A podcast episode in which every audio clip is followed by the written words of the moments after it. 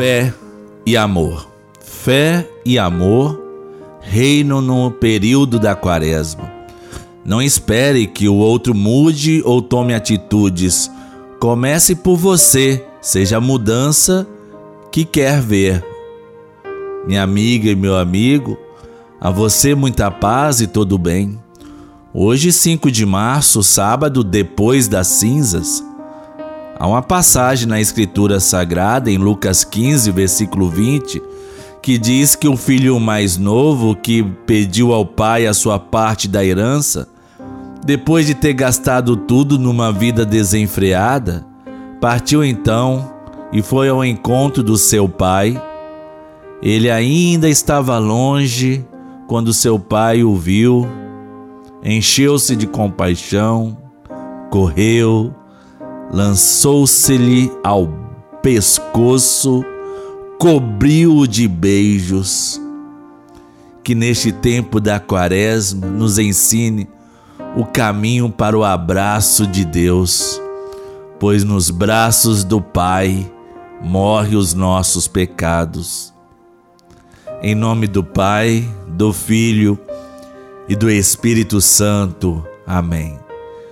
Que sobre a luz da fé em Jesus a alegria reine em seu coração, na comunhão com o Espírito Santo. Bendito seja Deus que nos reuniu no amor de Cristo. Muitos tiveram a vida transformada completamente depois que encontrou e ouviu a palavra de Jesus. Escutar a palavra de Jesus é ter um encontro verdadeiro com Ele. A mensagem do Evangelho de hoje vem do evangelista Lucas, no capítulo 5, nos versículos de 27 a 32. O Senhor esteja conosco ele estar no meio de nós.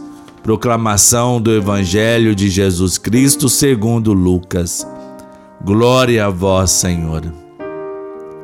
Naquele tempo, Jesus viu um cobrador de impostos, chamado Levi, sentado na coletoria. Jesus lhe disse: Segue-me. Levi deixou tudo, levantou-se e o seguiu. Depois Levi preparou em casa um grande banquete para Jesus. Estava aí grande número de cobradores de impostos e outras pessoas sentadas à mesa com eles. Os fariseus e seus mestres da lei murmuravam e diziam aos discípulos de Jesus: Por que vós comeis e bebeis com os cobradores de impostos e com os pecadores. Jesus respondeu: Os que são sadios não precisam de médico, mas sim os que estão doentes. Eu não vim chamar os justos, mas sim os pecadores para conversão. Palavra da salvação, glória a vós, Senhor. O evangelho de hoje nos fala sobre a vocação de Mateus Levi, ou seja, sobre Jesus que o chama para ser seu discípulo. Precisamos perceber que Jesus chama alguém em que todos conheciam a sua conduta de pecado por causa do seu trabalho ganancioso e sofria exclusão com isso. Mas a missão de Jesus é, pois, o que lemos no último versículo. As pessoas que têm saúde não precisam de médico, mas só as que estão doentes.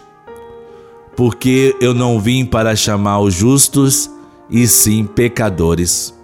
Ou seja, o evangelista acha necessário esclarecer que o centro da missão do Messias é buscar o que estava perdido, curar os doentes, libertar os cativos, proclamar o ano da graça, de misericórdia do Senhor. Jesus tem uma maneira de olhar carregada de compaixão e misericórdia. Por isso, não julga, não condena, antes é capaz, sendo conhecedor de sua fraqueza e também de seus erros, rompendo qualquer norma ou preconceito, de convidá-lo para uma vida diferente que brota da amizade com Ele. Oremos. Meu amigo, minha amiga, a oração transforma. Seja a realidade, seja o nosso coração, mas transforma.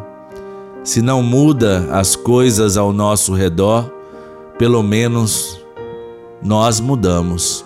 Transforma o nosso coração.